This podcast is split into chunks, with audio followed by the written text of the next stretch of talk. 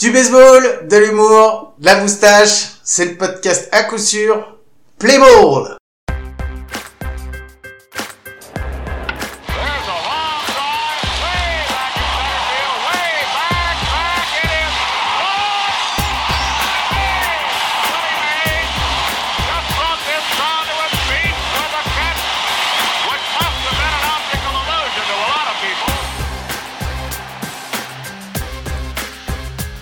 Ben, bonjour, bienvenue, c'est le retour du podcast à coup sûr, voilà, épisode numéro 4.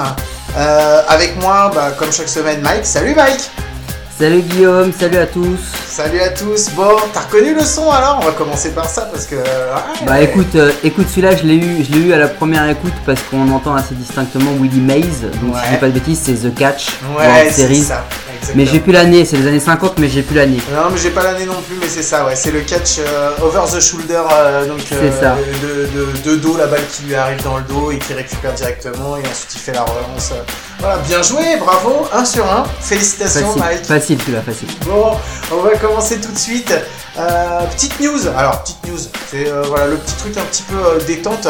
Moi je voulais parler d'un petit joueur, hein, un joueur qui s'appelle Marc Buerlet, je sais pas si tu le connais, qui a joué pour les Marc Pour les White, pour les White, oui, Ouais. pour les White Sox. pour les White Sox et les Blue Jays, exactement, qui a, ba- qui a lancé un perfect game. Il fait partie des, des 18, euh, des 18 perfect games de l'histoire de la de l'histoire de la MLB. Et je voulais en parler en plus maintenant euh, je sais pas, non, je crois Ah pas. non, vas-y, Modernera, vas-y. il y en a deux, il y en 18. a deux avant la Modernera, c'est pour ça, excuse-moi. Non, il y en a donc 18. Euh, je voulais en parler parce que j'ai eu une stat absolument hallucinante sur lui.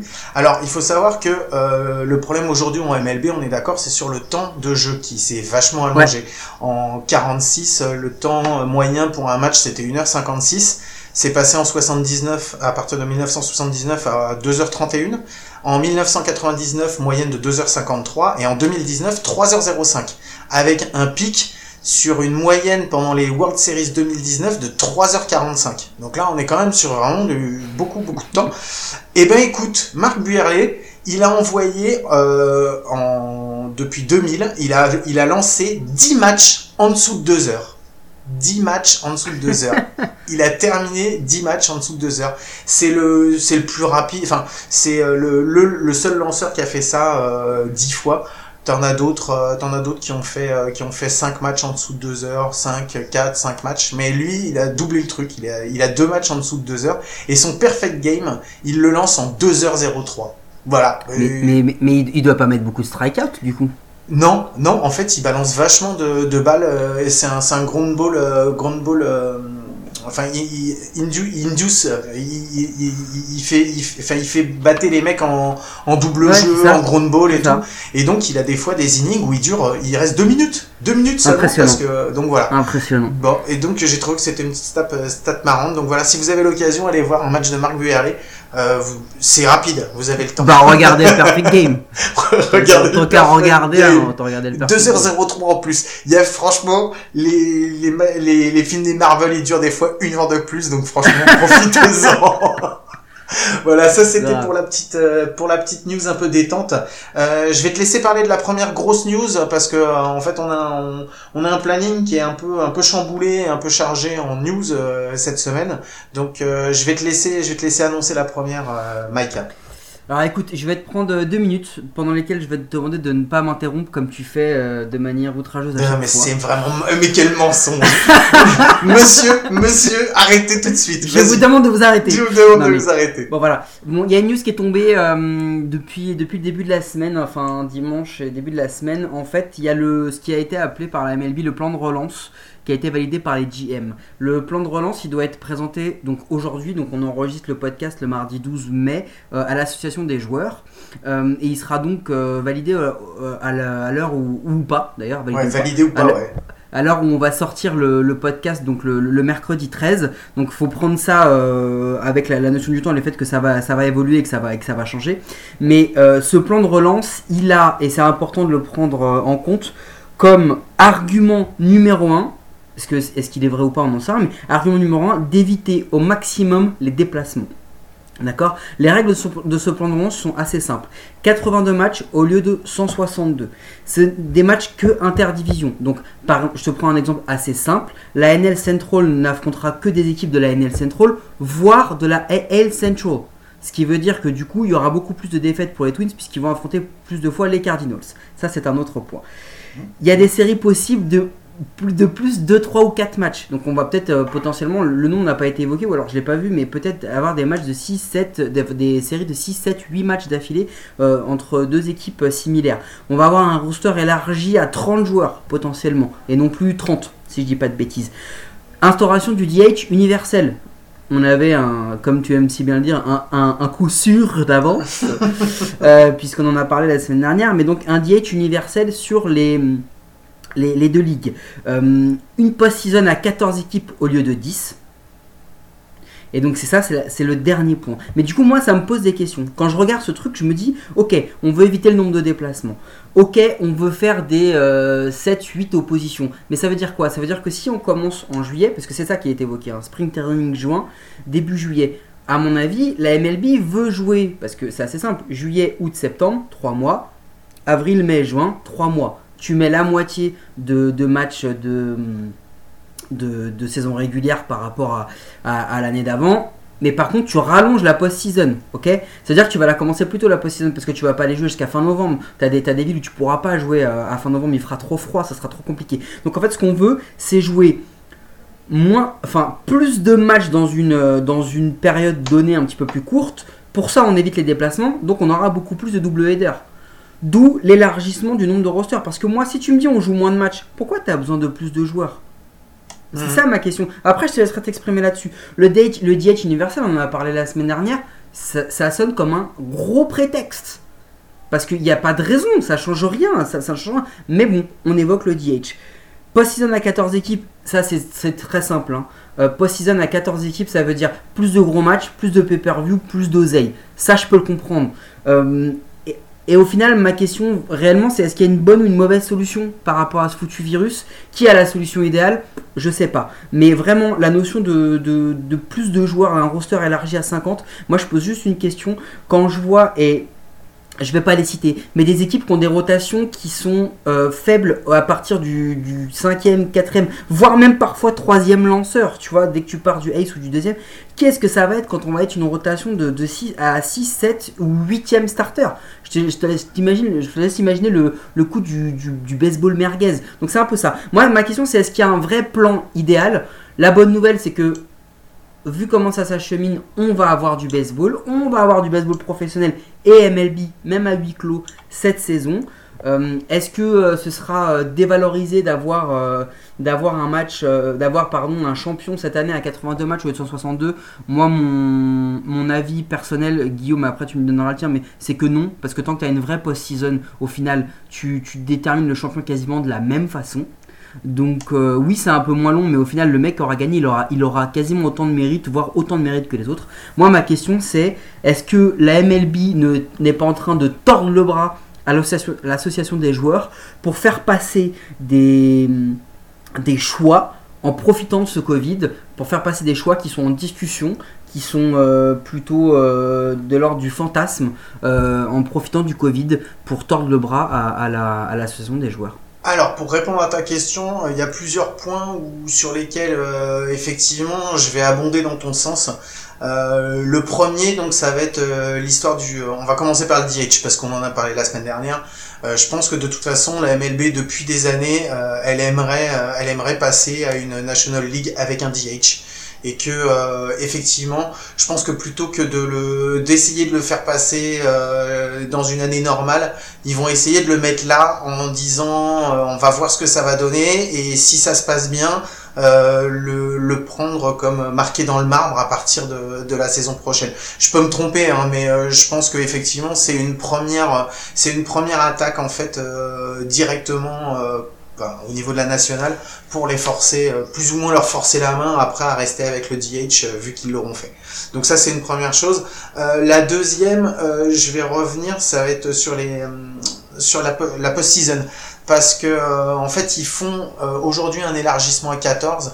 Euh, je sais pas si tu avais déjà vu cette news, mais ils avaient parlé déjà l'année, c'était pendant la off season, ils ont parlé justement de faire un élargissement, de faire un, un autre une autre façon de faire les playoffs et je pense Mm. qu'ils voulaient rajouter des équipes Mm. et là en fait c'est exactement ce qu'ils sont en train de faire ils vont rajouter des équipes comme tu dis alors je, je, je- est-ce que tu sais comment ça va comment ça va se dérouler ou pas du tout euh, avec les 14 équipes? Comment ça se passe? Il y a une équipe euh, qui est sélectionnée qui est-ce qui va jouer des des, des wild cards des trucs comme ça? J'ai j'ai pas vu de, j'ai pas vu de, j'ai pas vu de détails encore sur le ouais, j'ai sujet. pas vu Après, non plus, ouais. Après, il n'y a pas besoin d'être fort en maths pour savoir que euh, quart de finale c'est 8 équipes et si tu fais des huitièmes c'est 16, donc a 14 c'est qu'il y a des wildcards.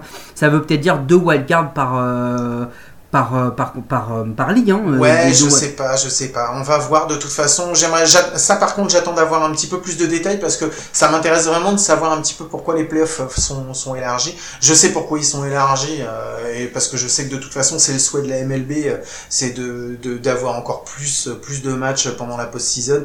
Ils l'ont déjà fait avant, ils le referont après. Enfin voilà, la Mais- MLB était quand même les euh, les 30 secondes. La MLB était quand même la ligue où t'avais le où c'était le plus difficile encore aujourd'hui d'aller en playoff comparé à une NBA, à la NHL euh, et, euh, et même la NFL qui a encore augmenté son nombre de wildcards et tout, c'était vraiment c'était la ligue la plus difficile. Je pense qu'ils veulent rendre ça, euh, qu'il y ait plus d'équipes pour qu'il y ait plus d'attrait pour beaucoup plus de, de joueurs.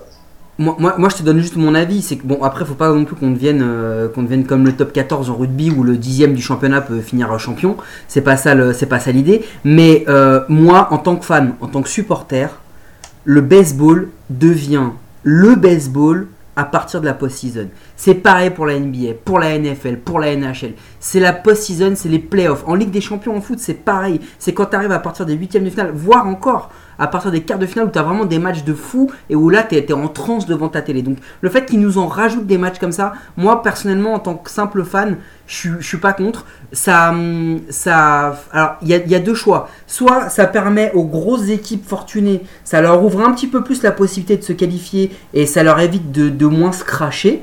Ok, mais aussi ça permet peut-être un petit peu plus d'ouvrir vers des surprises et des, des équipes qui n'y allaient jamais, qui là vont peut-être euh, en faisant une bonne saison un petit peu en sur-régime se donner une occasion et pourquoi pas avoir une surprise. Bon, on le voit, c'est assez rare les surprises au final, mais, mais de toute façon, les décisions sont faites toujours pour favoriser les gros clubs les plus puissants. Ça, on le sait. Ouais, mais, Mais plus- après, après la question c'est que si tu ouvres à plus de play, plus de playoffs, bah pourquoi pas à ce moment-là rallonger la durée des playoffs, mais euh, diminuer le nombre de matchs sur la saison parce que 162 c'est énorme.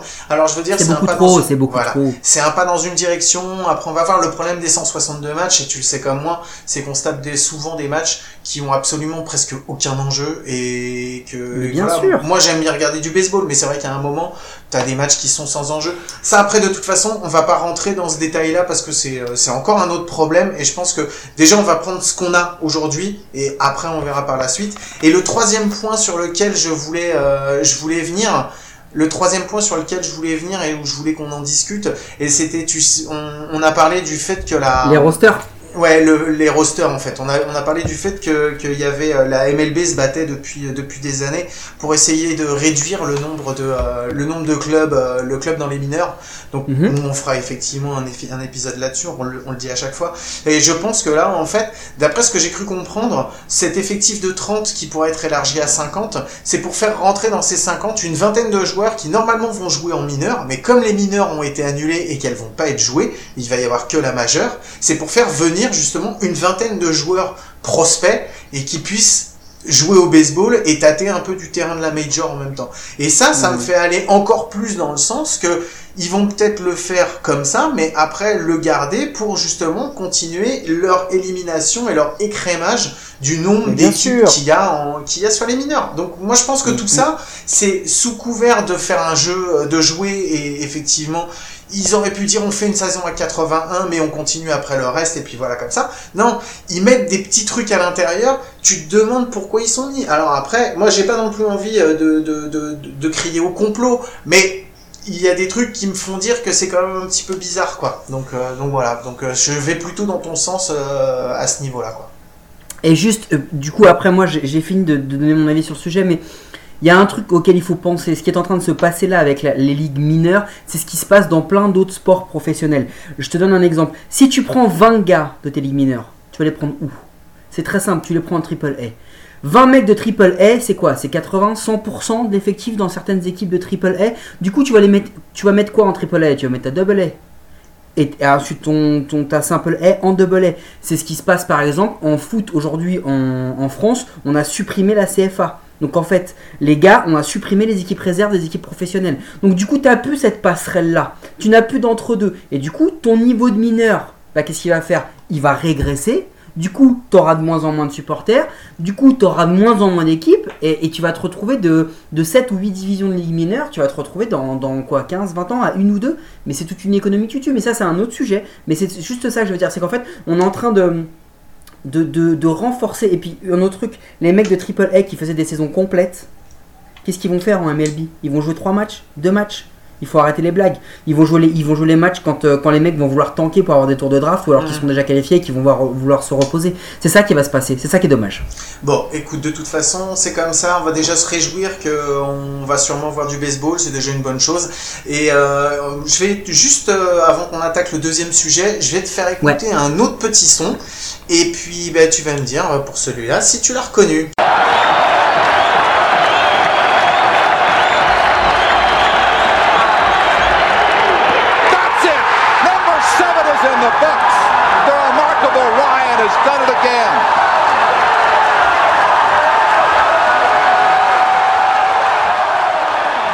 Mike, est-ce que tu l'as celui-là?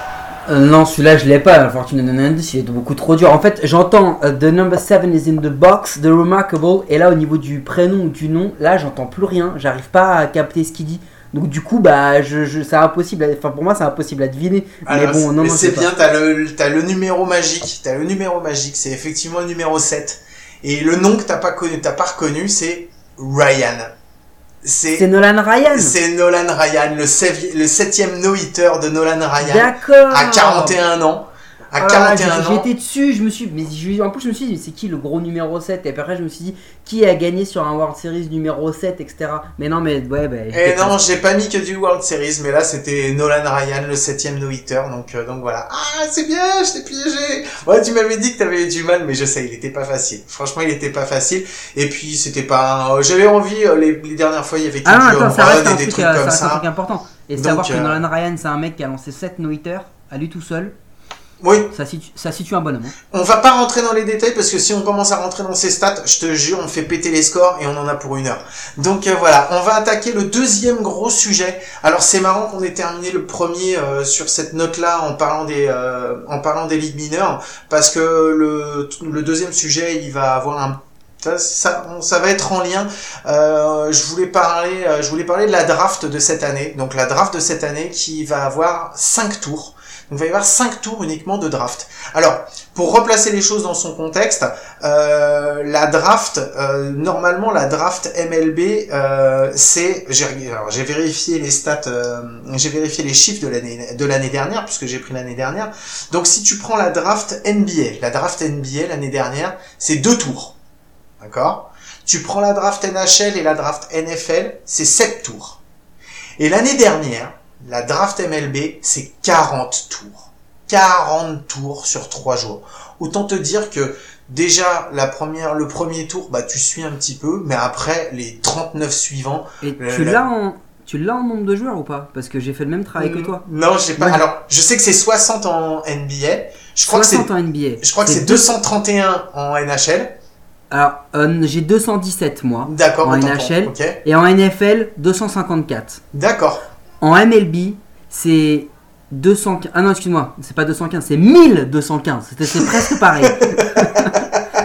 non, mais sans déconner, 1215.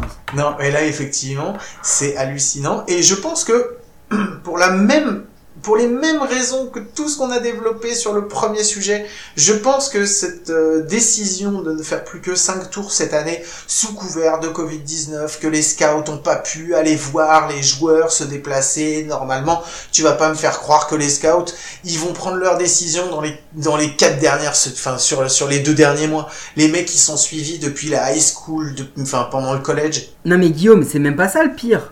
D'où les scouts, ils se, ils, ils se déplacent maintenant. Les mecs, ils ont des ordis, ils ont des stats, ils vont voir que les très très gros prospects. Les autres, ils les décident sur des tableurs, il faut arrêter de nous prendre pour des cons depuis l'arrivée des Sabermetrics. Parce que c'est ça aussi, sous couvert cette décision. Parce qu'en fait, du coup, après, on, est parti, mais on voulait parler de la draft, mais on en parle suite à une décision, Guillaume. Mhm. Oui, oui, oui, je sais, c'est suite à une décision. Alors, la draft, comment, alors, la draft, comment ça fonctionne? Avant, avant, avant toute chose, on va, la draft, normalement, donc c'est 40 tours.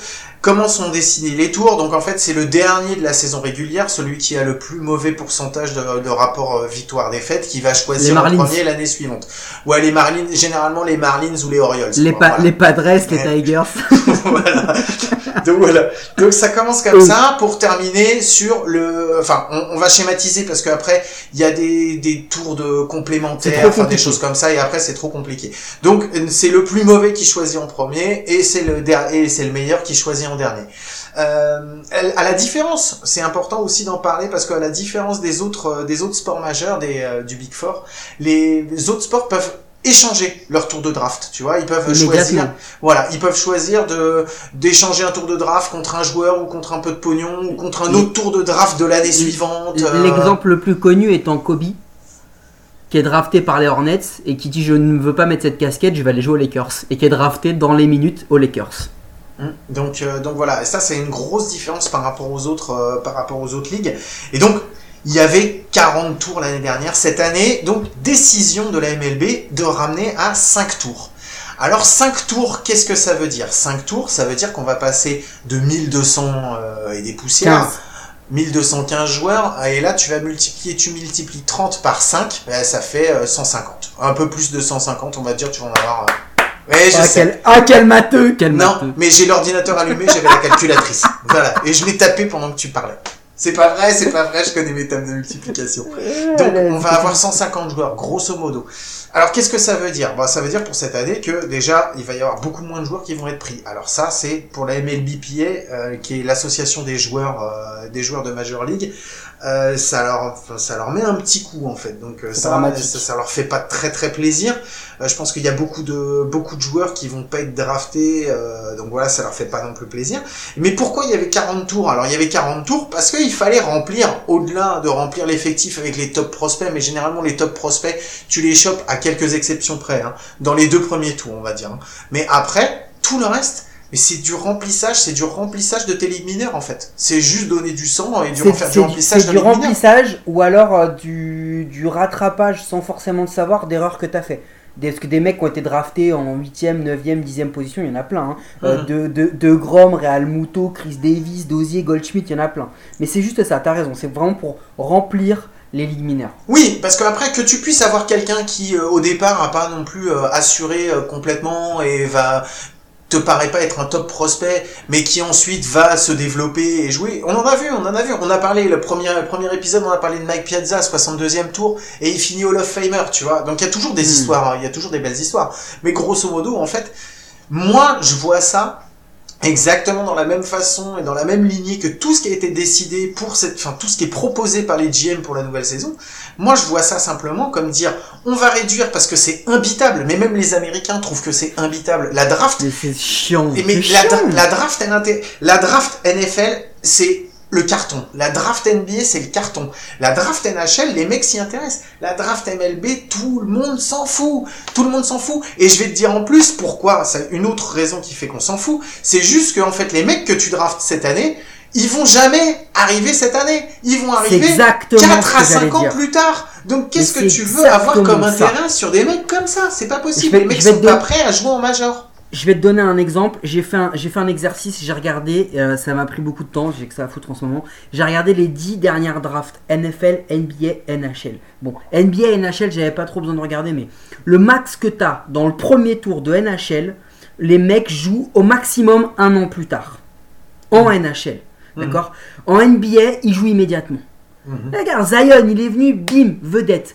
Euh, mais Ouais, il y, a un autre- il y a un autre truc aussi, c'est une question de système. C'est-à-dire que la, en NBA, t'as la NCAA. La NCAA, même si t'as un palier avec la NBA, elle te prépare de manière médiatique, physique, euh, stratégique, ce que tu veux. T'as- on connaît les joueurs, on connaît les grands coachs de NCAA en NBA.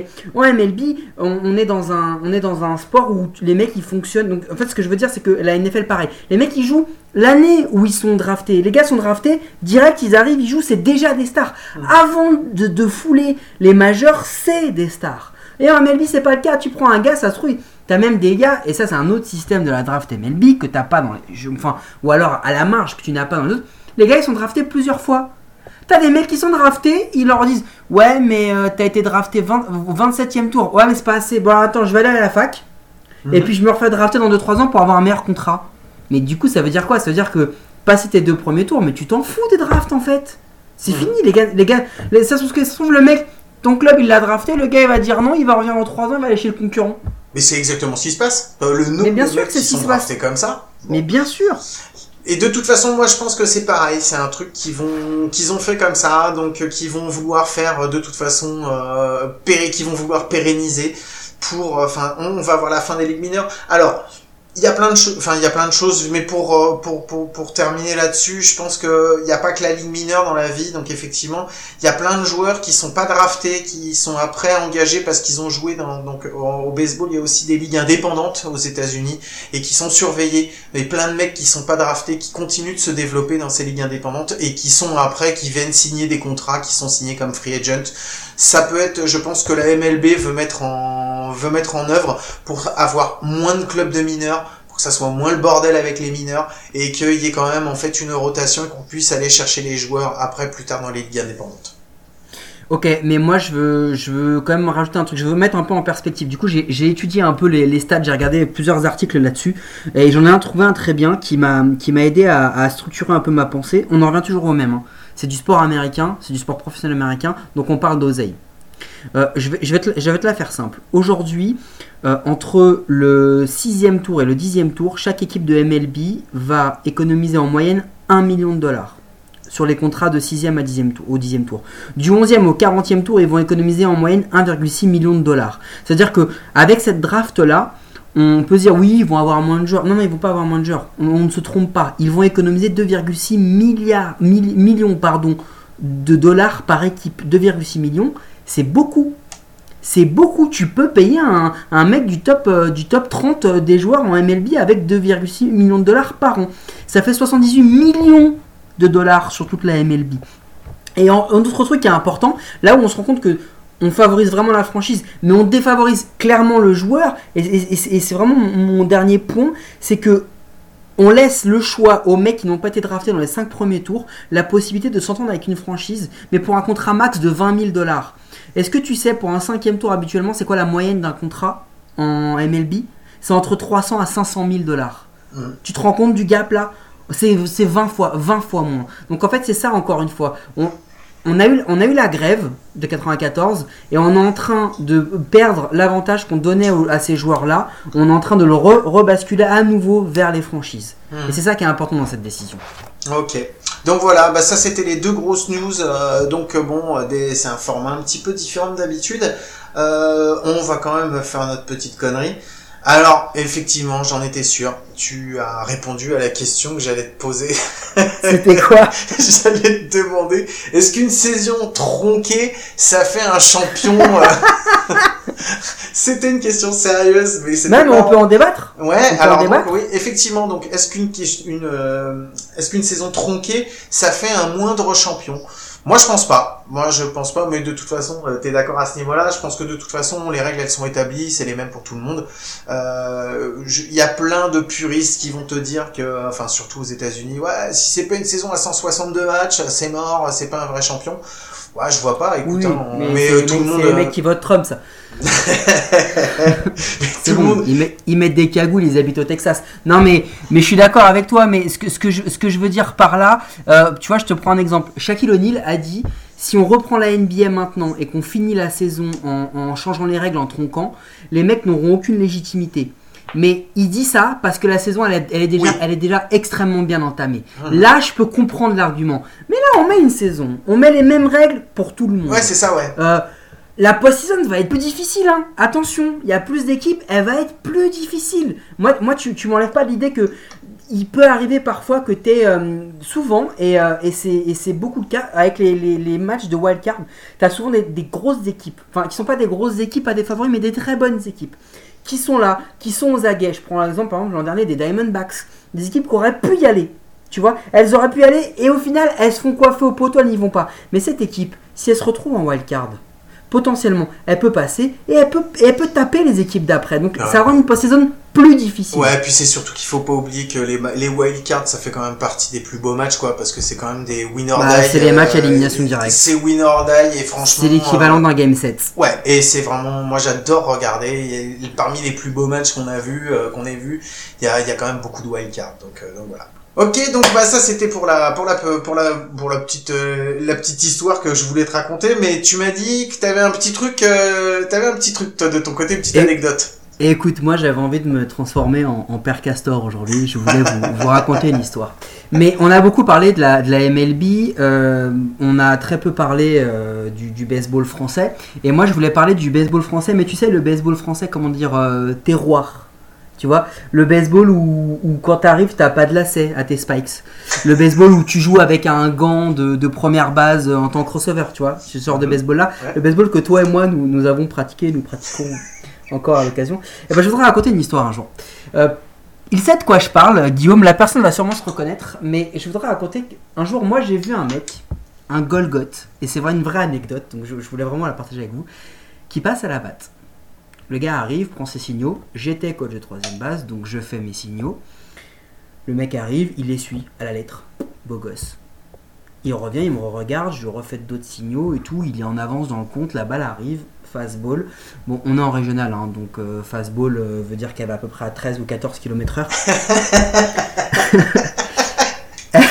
Elle arrive au-dessus du, du- du marbre, ce qui est déjà un exploit en régional. Le mec swing, et là on entend un bruit assez bizarre sur sa batte métallique. Tu sais, on n'entend pas le cling, tu viens de t'en rappeler On n'entend pas le cling, on entend plus un, bloc. Personne ne comprend trop. Là, tout à coup, sous, la, force de son hit, on voit la, la batte qui part et la batte vient vers moi. Donc moi, je recule parce que je suis en train de me, de me prendre un lâcher de batte. Le mec commence à courir aussi vite qu'il le Enfin, il marche, quoi. et, et là, je regarde la batte et je me dis, mais il y a quelque chose qui va pas. Il manque quelque chose. Je m'avance, je ramasse la batte, et cette personne avait réussi à casser une batte métallique en deux, qui était une batte neuve, parce qu'il venait de la recevoir deux jours avant.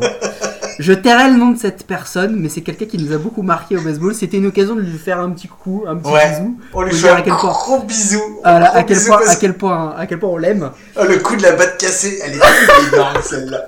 Le clong que ça a fait. On s'est dit mais c'est pas possible. Mais euh, il a dû au moins la frapper sur la lune quoi, pour que Non, ça fasse il faut un quand même bruit comme expliquer ça. que cette personnalité a, hum, a eu une saison le, trophée du, meilleur frappeur parce qu'il a, il a eu un gros slump, il a pas réussi à frapper un hit et on lui avait offert des haltères. Donc c'est pas quelqu'un qui est connu pour sa puissance. Et il a réussi à impacter, donc c'est-à-dire qu'en en base, en base metrics on arrive à, à identifier le nombre de fois où les mecs frappent bien sur le baril, donc ont un beau contact. Lui il a réussi à, à avoir la seule frappe de l'histoire à l'endroit précis où il pouvait casser une batte en métal avec un lancer de régional.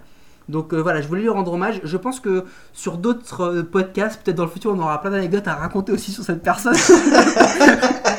Parce qu'il est, il est l'exemple même du fan de baseball qui joue depuis euh, 15-20 ans, qui joue avec son fils, etc. On lui fait des gros bisous. Mais Ouais, je voulais quand même clair. partager ça avec vous parce que c'était un moment, un moment légendaire. Ouais, c'est clair. On lui fait un moment, on t'embrasse très très fort, on pense fort à toi. Bon, bah écoute, c'était cool, c'était une bonne CRA, c'était bien. Alors effectivement, comme on avait dit, le format il est un peu différent d'habitude. Euh, juste, je pense que avec euh, la saison qui va revenir, on va avoir de plus en plus de place aux news. Euh, ça va pas nous empêcher quand même de temps en temps euh, de développer un petit peu d'autres sujets comme on, comme on l'a déjà fait. Euh, N'hésitez pas si vous avez des envies de sujets, de choses comme ça qu'on peut, qu'on- que vous avez envie qu'on développe, euh, on le fera avec plaisir. Vous pouvez toujours nous retrouver euh, sur les réseaux sociaux, euh, sur iTunes, SoundCloud. N'hésitez pas. Allez-y, streamez, likez, partagez. Ouais, partagez surtout, partagez. Écoutez, écoutez ça, commentez sur les réseaux, il y a tout ce qu'il faut. Et puis on, on se retrouve bah, Ouais. la Et juste prochaine. avant qu'on juste avant Vas-y. qu'on parte, euh, le, le son d'outro là que je vais passer juste Ah. derrière, est-ce que tu l'as reconnu? Alors le son d'outro, je crois ne pas me tromper que c'est les World Series euh, de 2001, les Diamondbacks, je crois, non? Et c'est Ouais. le blown save de Mariano Rivera. Ouais, c'est ça, exactement. Comme on C'est qui le frappeur J'ai oublié le nom du frappeur, mais c'est c'est Lucas Gonzalez. Luis. C'est- Euh, Luis ou Lucas Lucas Gonzalez. Bon, Gonzalez quoi. Moi c'est Gonzalez. Ok. Voilà. Oui bah bravo. 2 sur 3. dommage, dommage pour le Ryan. Bon. Ouais, ben, ouais, écoute. bah t'inquiète. Là, On va mettre des jeux où c'est moi qui vais devoir parvenir aussi. Ouais, carrément, y a pas de souci. Bon, vous faites des gros gros bisous à tous. Merci de nous avoir écoutés. Portez-vous bien. Bonne, bonne semaine et puis à très bientôt. Allez, À la semaine ciao, ciao. prochaine, ciao. Ouais, bisous.